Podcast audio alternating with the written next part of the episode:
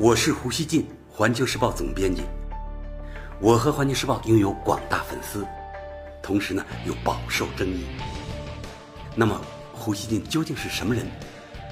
您可以通过我每天的蜻蜓评论而一探究竟。大家好，老胡啊，最近注意到一个现象，在美国官方的外交表述中，越来越经常出现“自由和开放的印度洋太平洋地区”这种说法。特朗普总统在刚结束的亚洲之行中就多次提到了这个说法。比方说，十一月十日，印度洋太平洋是特朗普在越南 APEC 会议演讲最重要的关键词之一，就是“印太”啊这个关键词。他在会议上说，美国将同所有愿意成为我们伙伴、愿意遵守公正和互惠贸易原则的印度洋太平洋国家缔结双边贸易协定。他呢是反对多边贸易协定的，他强调呢要。这个签署双边贸易协定啊。另外，十一月六日，特朗普在日本与安倍晋三举行首脑会谈时，双方就加强合作以实现自由开放的印度洋太平洋战略构想达成了一致。其他引人联想的新闻还有，在菲律宾东盟峰会期间的十一月十三日，美日澳领导人举行了三方会晤。美国国务院发表的声明称，会议讨论的主题是对于在一个自由而开放的印度洋太平洋地区提升繁荣与安全的共同的愿景。法国广播公司报道称，三国首脑就实现自由开放的印度洋太平洋战略展开合作取得了共识。十二日，印度、美国、日本和澳大利亚。四个国家呢举行了局长级会议，这是四国首次举行这样的会议。媒体报道称，该会议意在打造四国联盟，以从战略上保证印太地区的自由、开放和包容。那么，这个近来不断被提及的自由和开放的印度洋太平洋地区，也就是印太概念，究竟是什么意思呢？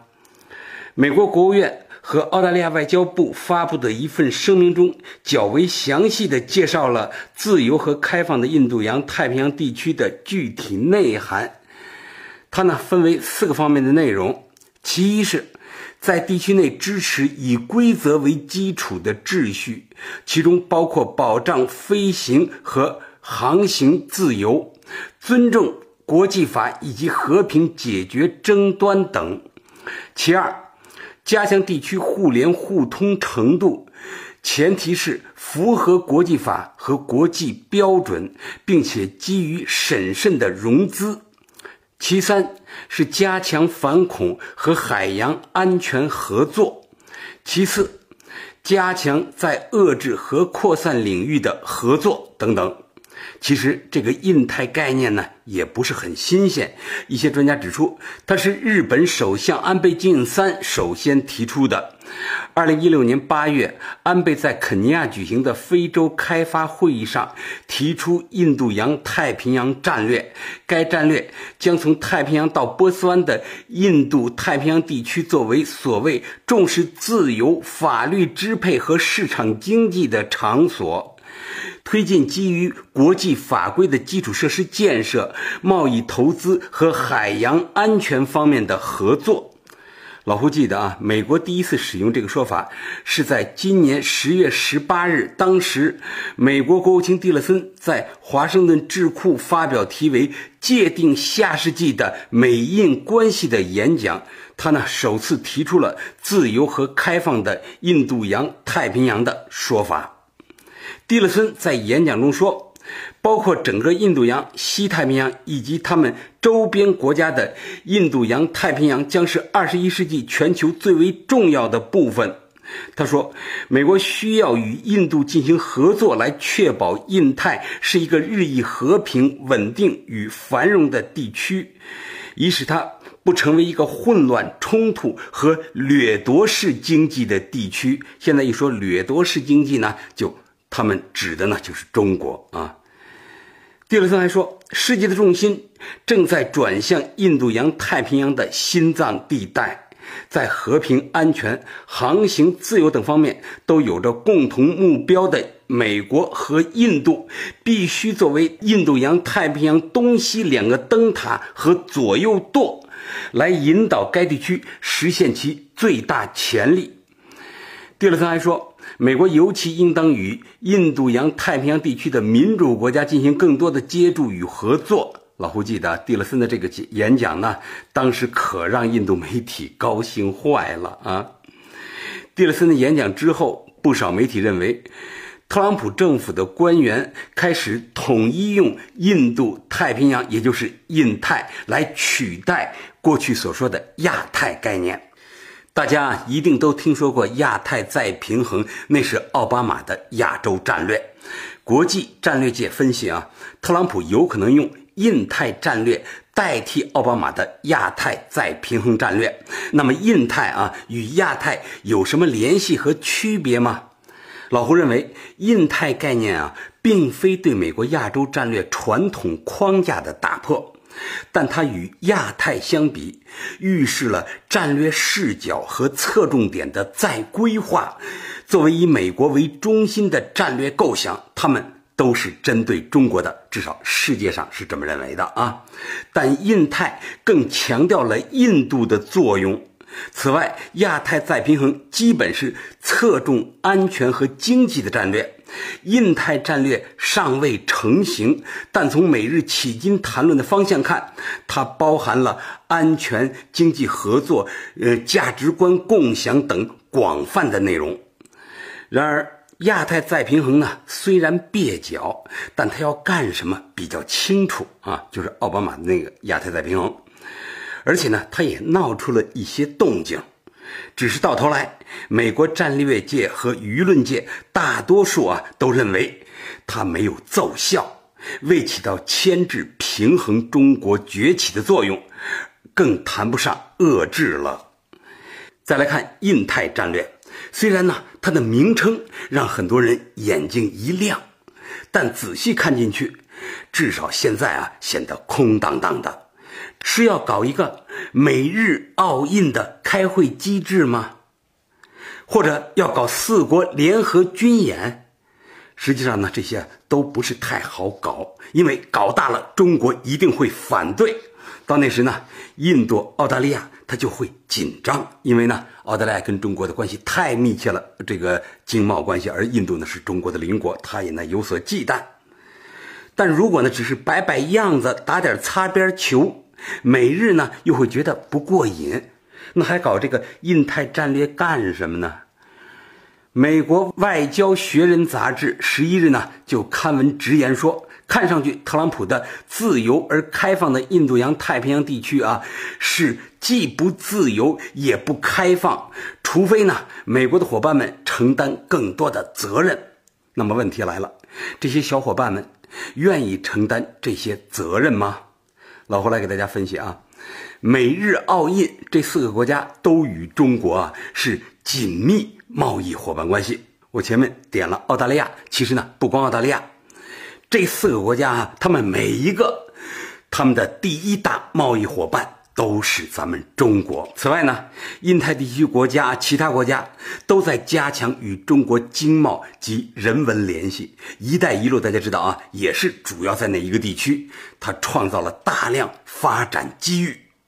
在这一带啊，大搞地缘政治，将明显缺少抓手。愿意给美日当枪使的国家，可以说凤毛麟角啊。他们自己就是这个美日澳印，如果他们自己赤膊上阵，我相信呢，他们又会挺心疼损失的。一个例子是啊，二零零七年在安倍晋三的倡议下，美日印澳四国举行了四边安全对话，中国呢当时提出了抗议，澳大利亚在陆克文担任总理时就退出了那个安排。东南亚。也是个典型例子，那里是亚太再平衡的头号焦点，这点大家都知道。而且呢，那里还有南海纠纷这个很难得的抓手，对美国来说啊。但是华盛顿希望的再平衡，就是往深了推不动。最后呢，还出现菲律宾道哥骂这个奥巴马是婊子养的，就是杜特尔特，他骂这个奥巴马是婊子养的，大家都记得啊，几乎成了大笑话。如果未来打仗啊，我相信印太战略有可能变得活灵活现，但大国战略摊牌的那种战争，在二十一世纪几乎啊不可思议。没有一个国家会下赌注，为迎接这样的战争做准备，以此牺牲国家经济社会发展的现实机会，连美国都不会那样干。大家知道，安倍政府现在急于改善日中关系的那股劲头啊，看上去啊一点不比他张罗四国对话下的力气小。就是美日也舍不得跟中国的贸易关系。大家看啊，美日。这两个国家都三心二意的，怎么能够稳得住澳大利亚和印度呢？又怎么可能把印太众多国家都给诓了、给骗进去呢？啊！全球化时代的中国崛起到底是什么性质的？我认为这是新世纪国际政治中的一道核心命题。每日一些精英的解答呢，太简单化了，并且脱离时代。他们呢控制不了自己的担心、失落和嫉妒，就推动国家针对中国搞出大而空的战略。其作用呢，其实啊就是安放自己的那些不良情绪啊，就是用这些战略，他们这些战略就像一个框架、一个屋子一样，把他们各种各样的不良情绪、各种担心呢，都都给堆进去啊。所谓印太战略呢，倒是从外部，我认为啊，重新测量了中国影响力的尺度。大家看啊，奥巴马他搞了五年的亚太再平衡，现在呢，特朗普有可能搞印太战略，这不等于是说把中国搞成了印太国家吗？这奥巴马五年没干别的事，把中国给搞大了啊。